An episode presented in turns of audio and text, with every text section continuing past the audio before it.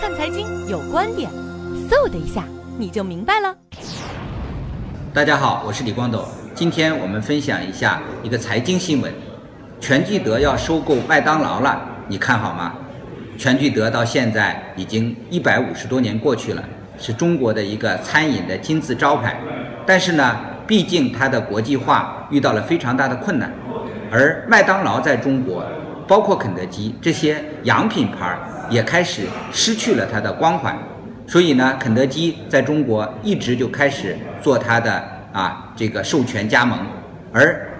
麦当劳呢一直呢比较稳健，但是麦当劳现在要出售它在中国大陆的权益，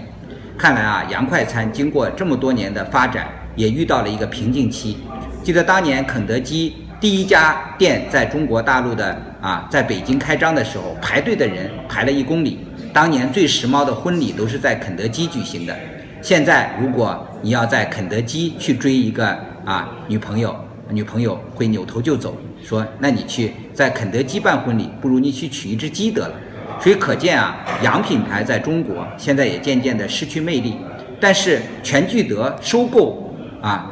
麦当劳，它能够消化得了吗？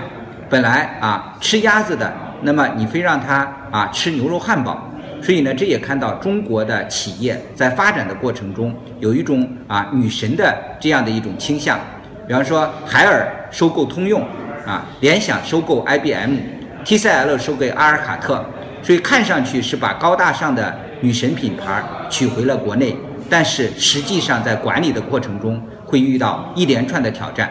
啊，与其去收购一个这样的所谓高大上的洋品牌，不如踏踏实实的伺候好中国人的胃。我觉得过上百年，中国人仍然是计划继续会喜欢全聚德的，但是是不是继续喜欢麦当劳、肯德基，那说不上。如果要把全聚德的烤鸭卖到啊全世界，那么我们必须要用新的玩法，而不是说去收购一个洋品牌。